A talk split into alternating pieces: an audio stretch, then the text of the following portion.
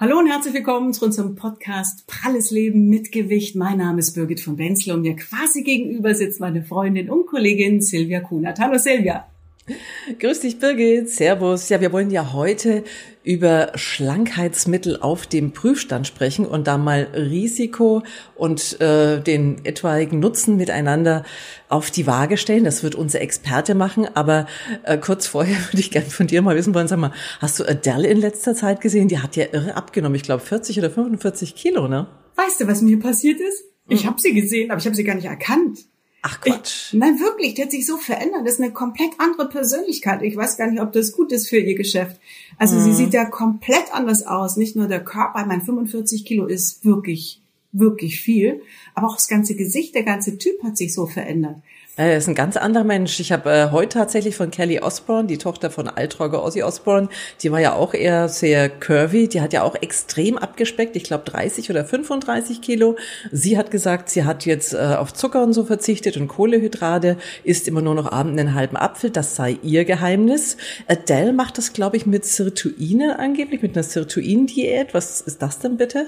Genau, Sirtuin-Diät. Aber ich habe auch gehört, ich glaube, da können wir unseren Experten gleich dazu befragen, was sich dahinter mhm. versteckt, dass da ein Fitnesstrainer mitgeholfen hat und drum ist auch wirklich alles schön knackig und fest. Finde ich jetzt wieder gut, ne? Dass er auch noch Sport gemacht hat dazu. Also so eine Kombination ist, glaube ich, immer toll. Aber wir fragen gleich nach und kommen zurück zu unseren Pillen. Da gibt's ja ganz viel. Ähm, mhm. Vielleicht ist auch, also es gibt auch was Freiverkäufliches, aber viele sind, äh, viele Pillen sind auch echte Medikamente. Und darüber wollen wir heute sprechen mit unserem Experten. Das ist ist Professor Stefan Engeli. Er ist Oberarzt und stellvertretender Leiter des Instituts für klinische Pharmakologie der Medizinischen Hochschule Hannover. Und er erforscht den Einfluss von Medikamenten auf Energie, Zucker, Fettstoffwechsel und das Körpergewicht des Menschen. Also sehr, sehr spannend. Schön, dass er heute für uns Zeit hat. Außerdem ist er Vorstandsmitglied der Deutschen Adipositas Gesellschaft und deren Tagungspräsident von 2020. Herzlich willkommen, Professor Engeli. Ja, herzlich willkommen. Ich freue mich, dass Sie mich eingeladen haben. Und ähm, wir wollen hoffen, dass die Tagung im Herbst tatsächlich stattfindet. Ja, Corona, das ist auch nochmal ein großes Thema, das uns beschäftigt, aber eben auch Übergewicht, weil es geht immer wieder durch die Presse in Großbritannien, in den USA und eben auch bei uns bei, in Deutschland nehmen die Menschen einfach zu. Und ähm, ich habe da jetzt mal eine ganz persönliche Frage an Sie, auch gerade eben als äh, Vorsitzender der Deutschen Adipositas Gesellschaft. Was ist denn für Sie so ganz persönlich das größte Missverständnis im Zusammenhang mit starkem Übergewicht? Na, ich glaube, was wir auch von der Gesellschaft immer wieder thematisieren, ist, dass Menschen mit Adipositas häufig damit konfrontiert werden, dass man ihnen vorwirft, sie seien sozusagen willensschwach und sie wären an ihrem, an ihrer Krankheit, wie wir es ja letztlich definieren, selber schuld. Und natürlich wird man nicht stark adipös, wenn man nicht auch viel ist, das ist ja klar. Ohne Kalorienzufuhr kann man nicht, kann man nicht zunehmen. Ähm, aber immer zu, hinter, zu unterstellen, das sei sozusagen der, der eigene Fehler und man, man müsste sich nur ein bisschen anstrengen und dann könnte man schon kontrollieren, das ist viel zu einfach gedacht. Ähm, das ist ja etwas, was letztlich zur Stigmatisierung der Mensch, dieser Menschen auch führt und denen nicht hilft und das Problem auch nicht beseitigt. Hm, stimmt, also toll, dass Sie sich da engagieren, ne?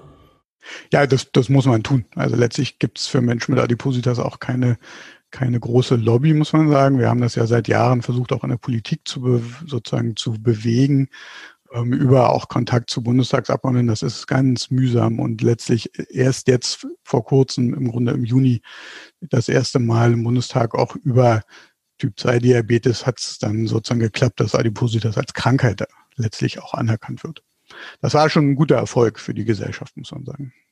Tolle Aktion von Ihnen, toll, dass Sie sich da engagieren, Professor Engeli. Und wir starten heute quasi mit einem Knall, mit was ganz Neuem, das erste Mal in der Sendung. Denn unsere Community, die konnte uns auch Fragen stellen über WhatsApp. Und damit fangen wir an. Hier kommt die erste Frage für Sie von der Community. Bitte schön. Hallo, liebe Birgit und liebe Silvia. Mein Name ist Sophie und ich komme aus Bonn. Und erstmal wollte ich euch sagen, dass ich euren Podcast ganz toll finde. Und äh, ihr habt gesagt, dass man euch Fragen schicken kann. Und das mache ich jetzt einfach mal. Und zwar habe ich eine Freundin, die nimmt Orlistat, um abzunehmen. Sie hat damit zwar auch ein bisschen abgenommen, aber ständig Bauchschmerzen. Und jetzt meine Frage, darf sie das Medikament trotzdem weiternehmen? Ich würde mich sehr über eine Antwort von euch freuen. Vielen Dank. Ja, Professor Engeli, Ihre Antwort dazu. Die Antwort ist relativ einfach. Orlistat ist ein Arzneimittel, das hemmt im Darm die Verdauung von den Fetten, die wir mit der Nahrung aufnehmen. Ja, also wenn ich 100 Gramm Fett essen würde, dann würden ungefähr 30 Gramm davon nicht verdaut werden. Ähm, das heißt, ich nehme weniger Fette auf in den Körper. Das ist sozusagen der gewünschte Effekt auf die Gewichtsreduktion. Aber der Nachteil ist, dass das Fett eben im Darm und letztlich im, verbleibt und über den Stuhl dann ausgeschieden wird. Und wenn der, wenn der Fettgehalt im Stuhl zu groß wird, dann macht das eben genau diese Probleme. Das kann Blähung machen, das kann Durchfall machen, das kann diese Bauchschmerzen hervorrufen und so weiter. Das sind bekannte unerwünschte Wirkungen von dem Orlistat. Und die hängen daran, wie viel Fett man tatsächlich isst. Man nimmt das Orlistat dreimal am Tag, immer zu den Mahlzeiten. Und wenn man sich fettarm ernährt, dann hat man diese Magen-Darm-Probleme nicht, weil eben wenig Fett im Darm letztlich bleibt. Ähm, aber dann wirkt auch das Arzneimittel nicht mehr besonders gut. Das aber darf man es denn trotzdem weiternehmen, auch wenn man Nebenwirkungen hat? Man kann es weiter nehmen. Diese Nebenwirkungen sind nicht sozusagen nicht schädlich für die Gesundheit, die sind eben nur unangenehm. Ähm, und gerade wenn es um, um Durchfall geht, dann, dann ist es natürlich etwas, was einen unter Umständen ja im Alltag doch deutlich beeinträchtigen kann. Also das muss man einfach abwägen, ob man, ob man das in Kauf nehmen kann oder ob man das so sehr stört. Aber sagen wir mal, körperlich gefährlich oder medizinisch gefährlich ist es nicht. Mhm. Jetzt würde ich gerne aber noch auf unser Eingangsgespräch zurückkommen, Birgit, auf die Adele, weil die hat ja wirklich extrem abgenommen. Und es gibt ja auch schon Menschen, wenn man sie jetzt so sieht, die sagen, das ist ja jetzt nicht mehr schön. Die ist ja nun wirklich, äh, also das sieht ja nun gar nicht mehr gut aus. Angeblich hat sie es ja mit dieser Diät mit Sirtuinen gemacht. Vielleicht können Sie da mal ganz kurz erklären, was das ist und ob Sie das glauben, dass es deswegen geklappt hat. Und der also, Personal Trainer, den die Birgit noch angesprochen hat. Der, der okay. Personal Trainer ist wahrscheinlich die wichtigere Komponente. Ja, also, alleine hilft es wahrscheinlich nicht. Ne? Die Kombination, denke ich, ist gut. Ja, auf jeden Fall. Also Sirtuine sind Proteine, die in den, in, in den Mitochondrien unserer Körperzellen vorkommen. Also die Mitochondrien sind ja die Teile in den Zellen, die Energie verbrauchen letztlich, also Fett und auch Zucker verbrauchen. Ähm, und diese Sirtuine sorgen mit dafür, dass diese Mitochondrien sozusagen aktiv sind. Und man kann jetzt über die Ernährung versuchen, die Sirtuine, die schon da sind, zu aktivieren über Nahrungsbestandteile. Ja, ein berühmtes davon ist aus dem Rotwein, das Resveratrol. Ähm, und der andere Weg ist, und ich glaube, das verbirgt sich hinter diesem Stichwort Sirtuin, Diät ist, dass man sozusagen über die Nahrung besonders viele dieser Proteine auch isst und aufnimmt. Und ich glaube, das kann gar nicht viel bringen, weil die meisten davon ja im Magen und Darm dann wieder verdaut werden. Ähm, das heißt, die Sirtuin-Diät ist, glaube ich, eher so ein Schlagwort, was für die Wirksamkeit jetzt nicht besonders viel erklären kann. Damit zurück zu unseren Mittelchen. Wir haben jetzt über eins schon gesprochen, ähm, Orlisat. Es gibt aber viele, viele andere. Was können Sie noch empfehlen? Wirken die genauso? Und ich habe jetzt so viele Fragen auf einmal. Sind die alle verschreibungspflichtig? Also fangen wir erstmal an. Welche, welche sind gut? Welche können Sie empfehlen? Fangen wir mal mit den Verschreibungspflichtigen an. Das ist, glaube ich, so für mich als auch aus meinem Fachgebiet, das ist sozusagen der beste Weg, das zu systematisieren. Also es gibt in Deutschland im Moment drei Arzneimittel, die in der, bevor sie zugelassen wurden zur Therapie, gut erprobt worden sind. Das eine ist das Orlistat, das ist ja schon relativ alt. Das gibt es seit 1998 ungefähr in Deutschland auf dem Markt. Und dann gibt es zwei andere. Das eine ist eine Kombination, das heißt Mysimba. Das ist, da werden zwei Arzneimittel miteinander kombiniert. Das gibt es seit zwei bis drei Jahren ungefähr in Deutschland. Und das dritte heißt Saxenda. Da ist ein Arzneimittel drin, was man eigentlich schon lange für, zum Typ 2 Diabetes Therapie einsetzt, das Liraglutid. Und diese drei, wenn man die nebeneinander stellt, dann kann man sagen, am wirksamsten ist Liraglutid oder das Saxenda für die Gewichtsreduktion. Da kriegt man bei einzelnen Patienten schon Erfolge so im Bereich von 10 Kilogramm Gewichtsabnahme oder auch mal 12, viel mehr, aber auch nicht. Und das andere, das, das Mysimba, das liegt so zwischen Orlistat und dem Saxenda irgendwo dazwischen. Ähm, von der Wirksamkeit ist also klar, Liraglutid, denke ich, wirkt am besten. Und von der Verträglichkeit muss man sagen, zum Orlistat haben wir es ja schon gehört. das sind diese Magen-Darm-Beschwerden. Wenn man Orlistat regelmäßig einnimmt, aber fettreich ist, dann kriegt man eben besonders ausgeprägt diese Magen-Darm-Beschwerden. Ähm, und beim Liraglutid ist es so, das wirkt unter anderem auf die Magenentleerung. Das heißt, der Magen bleibt länger voll und leert sich langsam. Das ist ein Effekt, wie man eben auch schneller satt wird. Aber diese langsame Magenentleerung kann Übelkeit hervorrufen. Das heißt, man muss ähm, wenn man mit dem Liraglutid beginnt in der Therapie, langsam anfangen mit einer niedrigen Dosis und dann so nach einer Woche darf man sie steigern und dann darf man sie nochmal steigern. Und mit Liraglutid kann man das so fünfmal machen, dann ist man bei der Tageshöchstdosis von drei Milligramm am Tag. Und wenn man das tut, dann ist diese Übelkeit und manchmal es geht die mit einem Erbrechen einher, dann ist das aber ganz gut kontrolliert.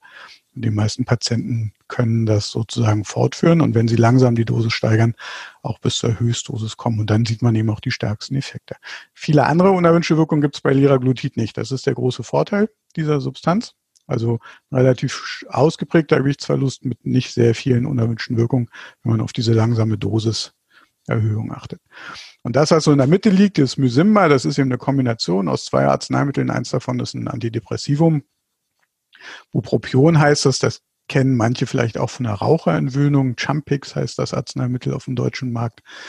Ähm, das ist eine Kombination, die ich persönlich für nicht besonders geeignet halte. Denn letztlich reden wir ja bei den Menschen mit Adipositas gar nicht sehr darum, ähm, Sie haben ja das, das Stichwort Schlankmacher sozusagen am Anfang gebracht. Und aus meiner Sicht geht es ja gar nicht darum, schlank zu werden. Es geht darum, jemand, der massiv Adipositas hat, dazu zu bringen, fünf bis zehn Prozent seines Ausgangskörpergewichts zu verlieren. Dann ist er noch lange nicht schlank.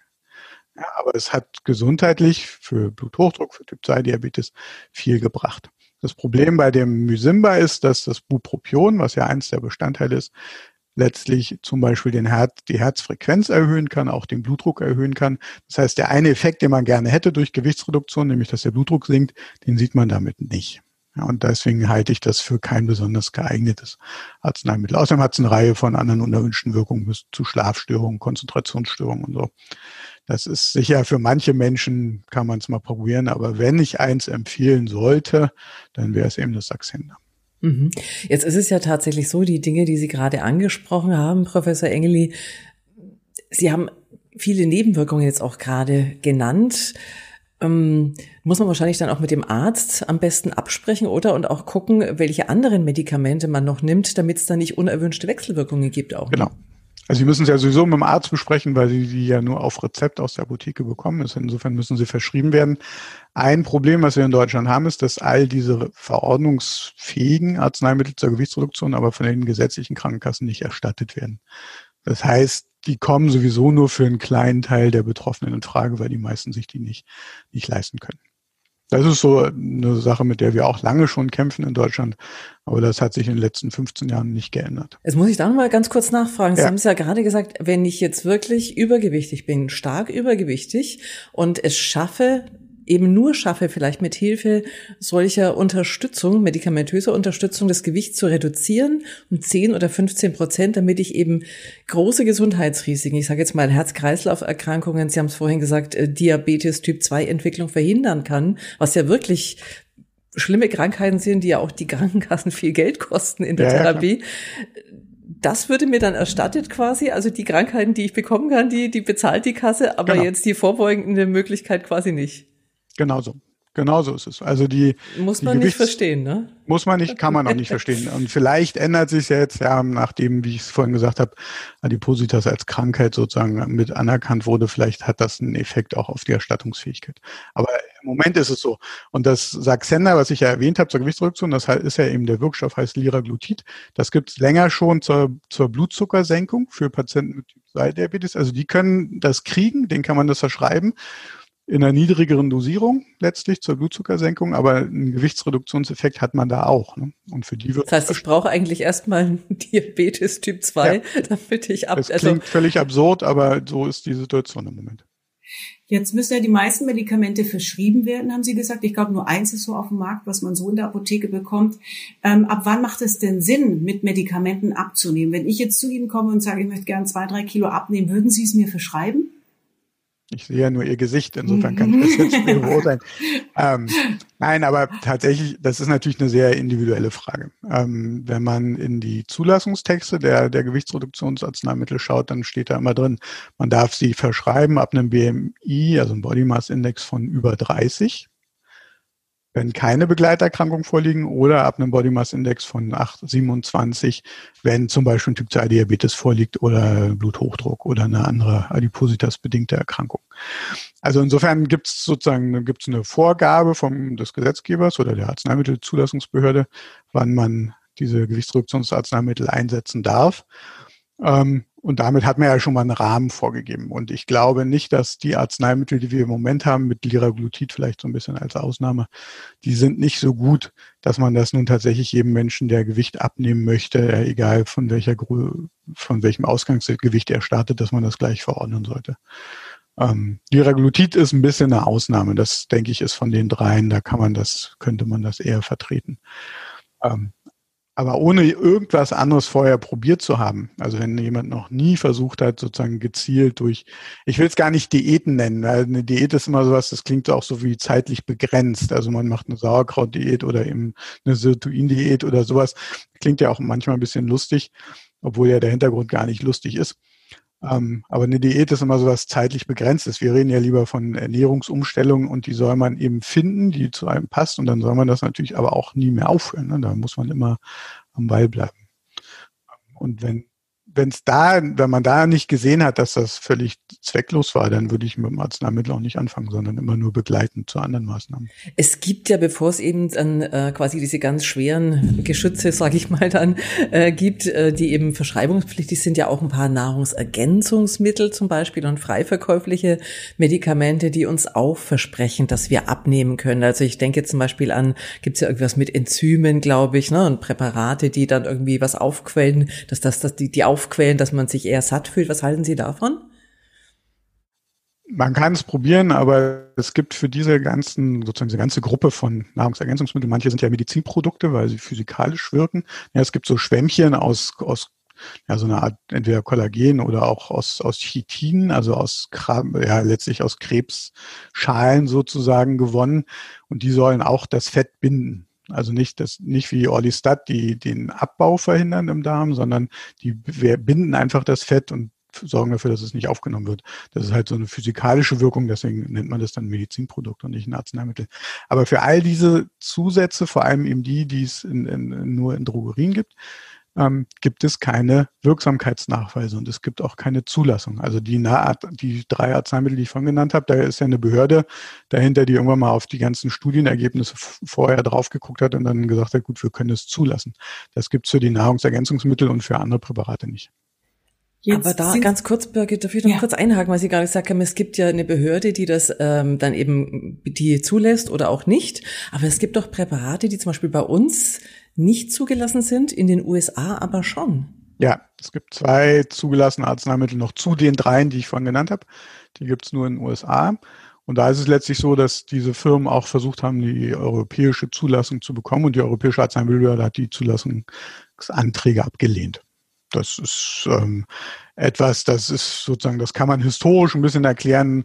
Arzneimittelzulassung verläuft auch immer ein bisschen in Phasen. Ja, mal sind manche Arzneimittelgruppen sozusagen, ja, haben besseren Leumund als, als andere und das wechselt über die Zeit mal. Und diese zwei, die in den USA zusätzlich zugelassen sind, die kamen halt zu einem schlechten Zeitpunkt in Europa in das Das ist ein schwieriger und langer Prozess hier in Deutschland. Jetzt sind Sie auch ähm, tätig in der Forschung. Sie Nicht nur in Deutschland, wenn ich das sagen darf. Okay. Das gleich. Ich habe so schon von Deutschland gehört. Sie erforschen jetzt den Einfluss von Arzneimitteln auf Energie, Zucker und Fettstoffwechsel. Wie weit ist die Forschung und wo sind Sie vielleicht auch gerade dran? Können wir uns auf was Neues freuen? Wird Abnehmen vielleicht einfacher, weil Sie was Tolles ähm, erforscht haben? Ja, unser Antrieb war immer, dass wir natürlich diese Kombination von, von Adipositas und Herz-Kreislauf-Erkrankungen im Wesentlichen gesehen haben, also Bluthochdruck vor allem. Und wir wollten immer wissen, ob die Arzneimittel, die man zur zum Beispiel Blutdrucksenkung einsetzt, ob die nicht auch einen günstigen Einfluss haben auf Zucker oder Lipid, also Fettstoffwechsel. Und da haben wir etliche untersucht und letztlich muss man sagen, die Effekte sind sehr klein oder fehlen. Also da gibt's nichts, wo man sozusagen so einen Kombinationseffekt tatsächlich sinnvoll ausnutzen kann. Wir haben es auch umgedreht. Wir haben Arzneimittel zur, zur Blutzuckersenkung angeguckt und versucht herauszufinden, ob die Einflüsse auf die Herz-Kreislauf-Regulation haben, auf die Blutdruckhöhe, auf die Herzfrequenz. Da gibt's ein bisschen was. Liraglutid zum Beispiel ähm, senkt den Blutdruck ein kleines bisschen. Es gibt ja auch ein anderes ähm, Diabetes-Arzneimittel, Das Empagliflozin heißt es oder Dapagliflozin, das ist so eine andere Gruppe, die auch den Blutzucker senkt. Die haben auch so eine kleine Gewichtsreduktionswirkung von wenigen Kilogramm und senken auch den Blutdruck. Das, da kriegt man das alles so gleichzeitig mit. Und das sind natürlich alles zusammen auch, sind das schöne Effekte. Man muss aber sagen, im Moment sieht die Pipeline, so wie wir das nennen, also sozusagen Arzneimittel, die am Horizont sind, es sieht nicht besonders interessant aus. Also jedenfalls nicht, wenn man auf Gewichtsreduktion guckt. Ja, es gibt Versuche, ähm, verschiedene Wirkmechanismen in einem Molekül zusammen zu kombinieren, sodass mehrere Hormone sozusagen gleichzeitig beeinflusst werden. Das, da gibt es aber noch nichts, was jetzt so kurz vor der Zulassung letztlich steht. Ähm, das sind Versuche, die auch in Tieren teilweise gut funktionieren, die teilweise dann einfach an der Übertragung auf den Menschen scheitern. Also ich glaube, die Quintessenz ist bei all diesen Problemen, die mit Gewichtsreduktion zu tun haben, ist, dass unser Säugetierkörper sich wehrt gegen Kalorienverlust. Ja, das ist einfach, man, wir sind nicht dafür gemacht, ähm, Gewicht zu verlieren, wenn wir es einmal sozusagen gerettet haben. Schön ausgedrückt. Ja. Das ist, halt, das ist so ein bisschen menschliche oder letztlich Säugetierevolution, muss man sagen, die da noch sozusagen, die wir noch nicht, die wir noch nicht ähm, verloren haben. Mhm. Und insofern ist es egal, welche Maßnahme man zur Gewichtsreduktion beginnt. Also gerade wenn man im Gehirn versucht, einen einzelnen ja. Rezeptor zu blockieren oder zu aktivieren, der eben Sättigung macht. Es gibt, es gibt immer um, Umgehungskreisläufe die dann aktiv werden. Und wenn man etwas startet, was zur Gewichtsreduktion führt, dann werden die anderen, die Kalorien speichern sozusagen, dann eher noch verstärkt. Und das erklärt auch, warum man eben nicht ewig abnimmt. Auch mit einer Operation nimmt man nicht ewig ab. Also wenn ich mit 200 Kilo starte und mache einen Magenband, nee, nicht Magenband, aber einen Magenbypass und nehme 60 Kilo ab, dann ist halt auch Schluss. Und dann, ne, und der Betroffene ist noch lange nicht schlank. Ähm, das heißt, ähm, der, unser Körper versucht alles zu tun, um, um eben diesen andauernden Gewichtsverlust aufzuhalten. Aber warum? Das ist das Problem, wenn ich das noch kurz ja, damit verändere. Das ist das Problem all der Nahrungsergänzungsmittel und Arzneimittel, die, die greifen immer in einen kleinen Stoffwechselweg sozusagen ein, da funktioniert es auch ganz gut, aber die Wirkung wird letztlich durch diese Umgehungskreisläufe dann oft ausgebremst. Das klingt jetzt alles sehr gut begründet, auch wissenschaftlich, aber wenn wir ins Internet gucken, was ja viele wahrscheinlich machen, wenn Sie Dr. Google fragen, da gibt's doch Abführmittel, es gibt Entwässerungsmittel, damit nehme ich doch angeblich wunderbar ab. Ja, ich habe früher, wenn ich sagen darf, gemodelt, ja, ist schon ein bisschen länger mhm. her. Und die Models haben äh, vor der Show immer Abführmittel genommen. Aber ich glaube, das vor ist auch, der Show. Ja, dass der Bauch schön flach ist. Ähm, dazu hat es vielleicht geholfen, aber ähm, langfristig glaube ich, ist es überhaupt nicht gesund, oder? Nee, also erstens hat es natürlich für, den, für das Gewicht, sagen wir mal, ja nur einen moderaten Effekt. Das können, naja, wenn man das ein paar Tage macht, dann sind es vielleicht ganz wenige Kilogramm, die man da verliert. Ähm, und außerdem ist es unter Umständen ja gefährlich. Also man muss sich ja mal klar machen, wie Abführmittel zum Beispiel wirken oder eben auch Entwässerungsmittel. Die sorgen ja dafür, dass man, also Entwässerungsmittel zum Beispiel sorgen dafür, dass man Natrium verliert mhm. über die Niere. Ja, man scheidet eben viel mehr Natrium aus, als man es normalerweise tun würde. Und mit dem Natrium geht sozusagen das Wasser mit. Und dadurch verliert der Körper Wasser, dadurch ist, wird das Blutvolumen kleiner, das senkt den Blutdruck. Da will man es dann ja auch haben. Oder mhm. wenn jemand Ödeme entwickelt, wegen einer Herzkrankheit zum Beispiel, dann will man ja auch, dass das Wasser, was man sozusagen, weil das Herz nicht mehr richtig pumpt, im Körper bleibt, das soll ja raus. Das ist ja auch okay. Da macht es ja Sinn. Aber bei einem gesunden ähm, ist der Effekt nicht so besonders groß und natürlich ist Wasserverlust kein Effekt, der jetzt das erzielt, was man bei Adipositas zum Beispiel sehen will. Mhm. Und das kommt ja dann noch dazu, es ist gefährlich. Ne? Also bei Abführmittel, wenn man die zu lange nimmt, gewöhnt man sich dran. Das heißt, man induziert durch die Abführmittel eine, eine, eine Obstipation, eine Verstopfung chronisch, die dann sicher auch schwierig zu behandeln ist. Man verliert durch Abführmittel Kalium und wenn man zu viel Kalium verliert, kann man Herzrhythmusstörungen kriegen. Mhm. Und bei den Entwässerungsmitteln ist es eben genauso. Der Natriumverlust ist ein Problem, der Wasserverlust ist ein Problem. Und wenn die auch zum Kaliumverlust führen, dann sind wir eben wieder zum Beispiel bei den Herzrhythmusstörungen. Also davon ist ganz klar abzuraten. Ne? Also absolut. Und wenn man gerade jetzt so ein Wetter anguckt wie im Moment, wo man ja auch noch viel Flüssigkeit durch, durchs Schwitzen verliert, mhm.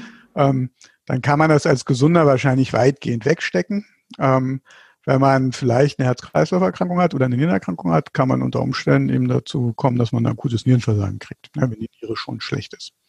Also da, ich würde davon absolut abraten. Der Effekt ist im Grunde für das, was wir wollen bei Adipositas, ist ja Verlust von Fett. Mhm. Aber wenn Sie jetzt sagen, Sie haben jetzt von vielen Dingen ja auch abgeraten und ich hoffe, dass sich das unsere Hörerinnen und Hörer und Zuschauer auch zu Herzen nehmen, weil das ist ja wirklich lebensgefährlich. Aber gibt es denn auch Tipps äh, für unsere Community da draußen, was sie tun können, damit sie sich länger satt fühlen und damit sie abnehmen auf gesunde Weise? Also ich glaube, das Erste ist, man soll nicht glauben, dass irgendein einzelner Wirkstoff oder ein irgendein einzelnes Nahrungsmittel das einen tatsächlich sozusagen retten kann. Ja, jeder Hype, der, der sozusagen, der ja regelmäßig aufkommt, ist letztlich, ähm, in der Regel wird nicht viel dran sein. Ähm, es gibt ja auch Kräuter zum Abnehmen und alles Mögliche. Und wenn man die analysiert, das gab es vor ein paar Jahren mal auch also ein kleiner Skandal, da hat man dann ein, ein, Ab, ein, ein Gewichtsreduktionsarzneimittel drin gefunden, ähm, was in Deutschland vom Markt genommen wurde vorher. Ja, die, diese Kräuter kamen aus China. Das soll nichts gegen Chinesischen oder gegen China natürlich sein, äh, wenn ich das so sage, aber das war eben, daher wurde das importiert. Und da war eben dieses Arzneimittel drin, das man in Deutschland nicht mehr verordnen durfte. Ähm, also eben nicht glauben, dass eine einzelne Diät oder ein einzelnes Nahrungsmittel oder ein einziger Nahrungsbestandteil sozusagen da irgendwas machen kann. Ich glaube, was hilft, ist tatsächlich, also A, sich bewusst sein darüber, wie viel man wann isst. Ja, also ähm, ich habe mal von jemandem vor kurzem gehört, die hat mir erzählt, sie hätte jedes Mal, bevor sie irgendwas im Mund gesteckt hat oder getrunken hat, ein Foto davon gemacht. Und war der Meinung, dass sie eigentlich relativ klar abends hätte sagen können, was sie alles zu sich genommen hat. Und dann hat sie sich die Fotos angeguckt und gesehen, das stimmt gar nicht.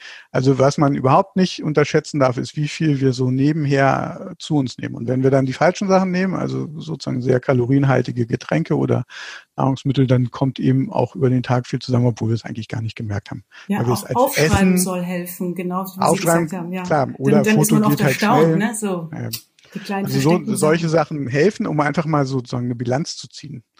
Ähm, und das andere ist natürlich, wenn man, wenn man ähm, vor, vor Mahlzeiten versucht, sozusagen schon vorher eine gewisse Magendehnung hervorzurufen, sei es durch Wasser oder eben, sagen wir mal, beim Essen durch, durch Lebensmittel, die eine geringe Kaloriendichte haben, also ja, wo man viel isst und wenig Kalorien dabei zu sich nimmt, also Rohkost oder sowas. Genau. genau. Oder Wasser. Also Rohrrüben, Kohlrabi, was weiß ich, all diese Dinge, die Paprika, die relativ viel Volumen mit sich bringen, wo man auch ein mhm. bisschen dran kauen kann, ähm, aber wo der Kaloriengehalt letztlich niedrig ist. Das mhm. ist sicher was, was hilft, einfach durch die Magendehnung, was man eben klar durch auch durch Wasser erzeugen kann. Magendehnung induziert letztlich auch das Sättigungsgefühl.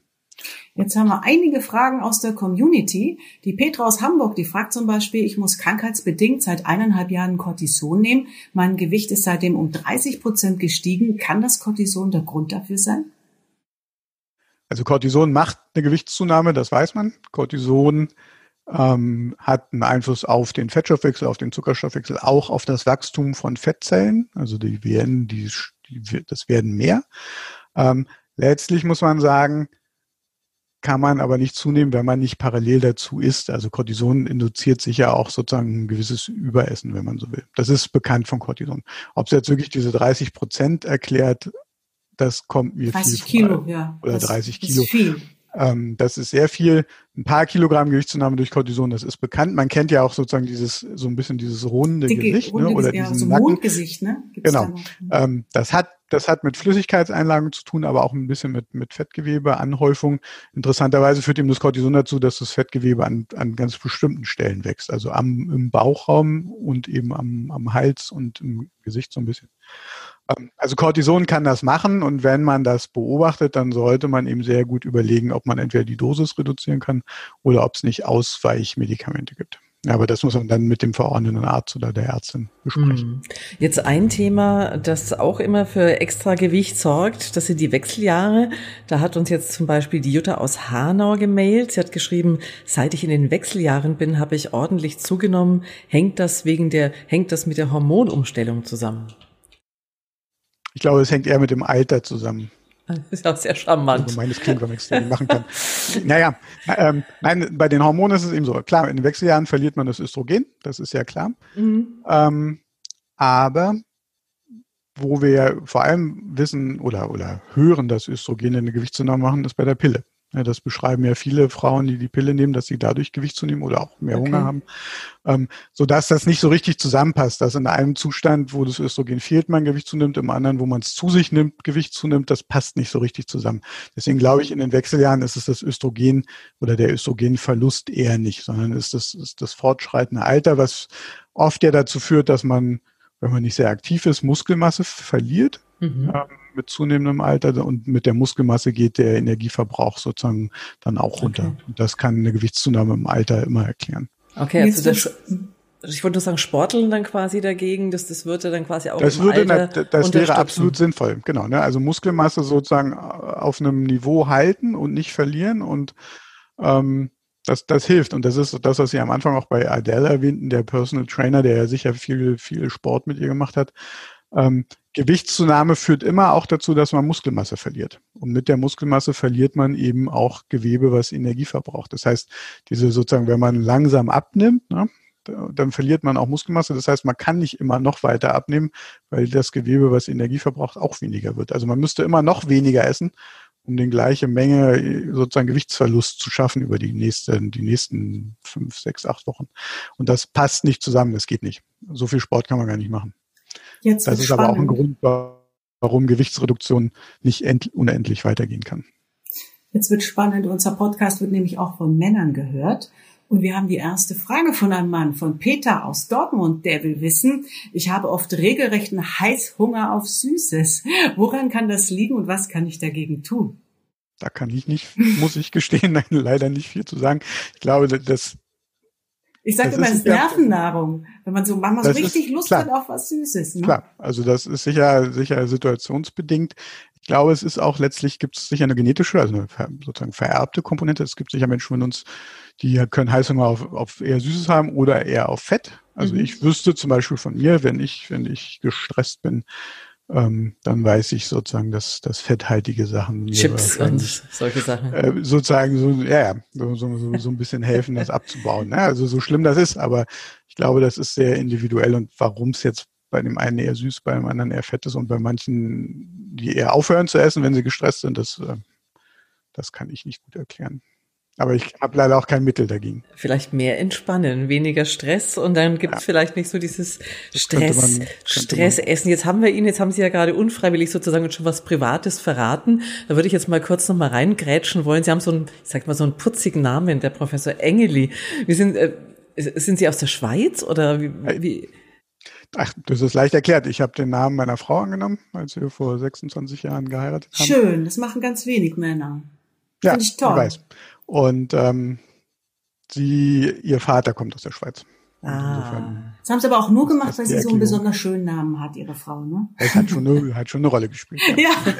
ja. Meine, meine Eltern fanden das nicht so witzig. Ja, das, kann ja, das glaube ich, dass die sich schwer tun. Aber wir finden ihn schön, den Namen. Sehr schön. So ist es. Und Sie haben ihn ja auch richtig betont. Es gibt Menschen, Menschen die sagen Engeli. Ja, das ist natürlich Engeli. völlig, völlig falsch, genau. Ja. Und die Schweizer betonen natürlich die erste. Also. Sag mal, ein, jetzt, jetzt kommen wir wieder ins Fachliche zurück. Und zwar, ich glaube, von einer Diät haben wir ja schon alle gehört. Uschi Glas soll das ja angeblich immer gemacht haben und deswegen ihre Mega-Figur immer gehalten. Diese Ananas-Diät. Ist da was dran? Bringt das was? Wegen der Enzyme? Also in Ananas ist ein Enzym drin, das heißt Bromelain. Mhm. Ähm, das ist aber letztlich einfach nur ein Enzym, was Proteine abbaut. Okay. Also wir nennen das Protease. Und mir ist ein bisschen so ein Rätsel, wie das jetzt zu einer deutlichen Gewichtsreduktion führen kann. Es mag ja sein, dass es manche Hormone abbaut, die im Fettstoffwechsel sozusagen eine Rolle spielen und dann dazu führen. Aber ich habe tatsächlich, weil ich wusste, dass die Frage kommt oder geahnt habe, ich habe noch mal vorhin ein bisschen geguckt in der wissenschaftlichen Literatur es gibt kaum Studien dazu. Ich habe und eigentlich auch nur Tierstudien und so richtig gefunden. Also ich glaube nicht, dass das jetzt eine Erklärung ist. Ich glaube, mit der Diät geht immer auch sozusagen einher, dass man seine ganzen Lebens eine Umstellung sozusagen der Lebensverhältnisse herbeiführt. Ähm, und selbst wenn es immer mal nur für ein paar Wochen ist, dann sieht man den Effekt ja. Also ob es jetzt wirklich nur die Ananas ist, das wage ich zu bezweifeln. Und es gibt Menschen, die sind gegen Bromelain allergisch. Ne? Die kriegen uh. kribbelnde Lippen und so weiter. Okay. Ähm, also auch das. Also bei frischer Ananas. In den Säften ist es, spielt es keine Rolle mehr, aber in frischer Ananas. Aber das kenne ich sogar. Das, ja. ja. Also es ist jetzt nicht weiter schlimm, aber das könnte an dem Bromelain liegen. Mhm. Das ist ja aber auch ähm. entzündungshemmend. Das gibt's ja wiederum als ja. Medikament. Das funktioniert wieder gut bei mir. Genau, das wird, das wird als entzündungshemmendes Medikament ähm, beschrieben. Es wird auch beschrieben, dass es bei der Wundheilung helfen soll. Mhm. Und tatsächlich wohl im Zahnfleisch auch und an sozusagen an der Zahnoberfläche soll es auch gute Effekte haben. Aber ich glaube, der Gewicht, der Effekt aufs Gewicht ist eher zu vernachlässigen. Maike aus Passau will wissen, Insulinresistenz und Übergewicht, gibt es da eine Verbindung? Ja, das ist leicht gesagt. Also natürlich gibt es eine Verbindung, denn jede Gewichtszunahme führt zu einer Insulinresistenz. Ja, Insulinresistenz bedeutet, dass wir zwar Insulin bilden können, aber die gleiche Menge Insulin wirkt nicht mehr richtig. Also man hat einen Wirkverlust. Das bedeutet, wenn ich Gewicht zunehme und Insulinresistenz entwickle, muss ich mehr Insulin produzieren für den gleichen Effekt. Insulin ist aber ein anaboles Hormon, also das baut ja Masse auf, das hilft sozusagen Kalorien zu speichern und insofern ist sozusagen diese ähm, immer größere Zunahme der Insulinkonzentration im Blut eher schlecht. Also es gibt ja sogar das Schlagwort der Insulinmast bei, bei der Therapie von Diabetes, ähm, wo man ja weiß, dass Insulin auch eine Gewichtszunahme letztlich macht. Also der beste Weg, die Insulinresistenz zu durchbrechen, ist eben eine Gewichtsabnahme, am besten kombiniert wieder mit Bewegung. Die Annalena aus der Nähe von Bamberg, sie schreibt, können denn scharfe Gewürze beim Abnehmen helfen? Das habe ich jetzt ein paar Mal schon gelesen. Ja, gibt, es gibt ein paar Studien zu Capsaicin, also dem Bestandteil im, in, in den Chili-Pflanzen oder mhm. Chilischoten. Ähm, wir kennen ja den Effekt, das induziert Wärmebildung, ne? also Thermogenese nennen wir das. Und natürlich, mhm. wo Wärme gebildet wird, wird Energie verbraucht. Ähm, aber der Effekt aufs Gewicht ist natürlich minimal. Also ich glaube, das, was wir brauchen oder was wir an Energie verbrauchen, damit wir ein bisschen roten Kopf kriegen und schwitzen durchs Capsaicin, das ist ja auch nur sehr begrenzt. Ne? Das passiert ja auch nicht am ganzen Körper. Also der, der, da gibt es einen kleinen Effekt, aber um den jetzt therapeutisch wirklich für mehrere Kilo Gewichtsreduktion ausnutzen zu können, ich glaube, das, das funktioniert nicht. Das ist das gleiche mit dem Resveratrol. Das kann man ja auch als Nahrungsergänzungsmittel zu sich nehmen, mhm. wenn man Oder über Rotwein trinkt. Ja, aber dann müsste man wahrscheinlich zwei Flaschen Rotwein am Abend trinken und das uh. kann ja keiner empfehlen. Insofern, das ist das, was ich vorhin sagte. Also ein einzelnes Bestandteil aus der Nahrung, das wird's nie, wird nie helfen. Jetzt haben wir so viel gehört, Professor Engeli, also über auch Nebenwirkungen, über Positives, über Negatives. Ich habe noch eine abschließende Frage. Wenn man jetzt mit Hilfe von einem Medikament abnehmen möchte, ähm, ist das wie eine Kur? Macht man das vier Wochen oder ist das wirklich irgendwie für immer? Oder wie lange muss man das nehmen? Also wenn wir sagen, dass Adipositas eine chronische Erkrankung ist, was wir ja eben von der Deutschen Adipositas Gesellschaft auch unterstützen würden, ähm, diese Sichtweise, dann muss man sagen, chronische Erkrankungen muss man eben auch letztlich lebenslang behandeln. Und man bei den Arzneimitteln, über die wir ganz am Anfang gesprochen haben, zur Gewichtsreduktion, sieht man, wenn die Menschen unter Studienbedingungen aufhören und dann sozusagen eine Weile einen, einen wirkstofffreien Tablette kriegen, also ein Placebo, dass sie dann auch wieder zunehmen. Ja, also das heißt, das ist wie bei der Blutdrucksenkung. Wenn ich einen hohen Blutdruck habe und ein blutdrucksenkendes Arzneimittel nehme, dann ist das schön, dann geht der Blutdruck runter und wenn ich damit aufhöre und das nicht mehr einnehme, geht der Blutdruck wieder hoch. Die Krankheit ist nicht weg, wir behandeln ein Symptom. Aber die Krankheit ist noch da und genauso ist es bei Adipositas auch. Also eigentlich ist Adipositas-Therapie, wenn man es tut, aus medizinischen Gründen, ist das eine lebenslange Therapie. Das war ein schönes Schlusswort. Was sagst du, Silvia? Finde ich auch. Ich würde noch ergänzen, die Stiftung Warentest hat ja auch verschiedene dieser Schlankheitsmittelchen untersucht und hat die eigentlich auch, ehrlich gesagt, eher vernichtend bewertet, muss man dazu sagen. Also insofern ja, man, viel, man kann viel Geld dafür ausgeben für einen sehr moderaten bis fehlenden Effekt. Also da könnte man auch Sport treiben und weniger essen. Auf jeden Fall. naja, gut, das mit dem weniger Essen klingt so salopp und leicht ja, gesagt. Das ist, so wissen dass es sehr schwer ist. Ähm, aber tatsächlich gibt es sicher bessere Wege als diese Mittel. Professor Engeli, es war ein Vergnügen, mit Ihnen zu reden. Vielen, vielen das Dank für Ihre Zeit und Ihre Tipps und Ihre vielen Expertise. Dank für die Einladung. Ja, herzlichen Dankeschön. Dank. Vielen Dank. Tschüss. Tschüss. Ja, Silvia, hast du wieder viel gelernt, ne? Morgen trinkst du dann Wasser vorm Essen und abends zwei Flaschen Rotwein. Wo ist ja ein Personal Trainer, du kombinierst jetzt alles miteinander. Also Aber noch keine Pillen, oder doch? Hast du nee, auch schon nee, mal nee, genommen? Nee. Ich überlege gerade. Nein, habe ich tatsächlich nie. Also ich habe wie wahrscheinlich fast jeder von uns tatsächlich auch mal probiert, mit dem einen oder anderen äh, Trick abzunehmen. Ich habe, glaube ich, von der Diät eben auch mit der Ananas über, dann habe ich mal gelesen, irgendein Hollywood-Star hat irgendwie nur fünf grüne Äpfel am Tag. Ich habe die hart gekochten Eier, alles ausprobiert. Es hat nicht wirklich genützt. Ich habe eigentlich plus minus drei, vier Kilo glaube ich, seit ich 18 bin, immer die gleiche Figur. Also man könnte jetzt sagen, positiv, sie ist nie dicker geworden, aber viel schlanker leider auch nicht.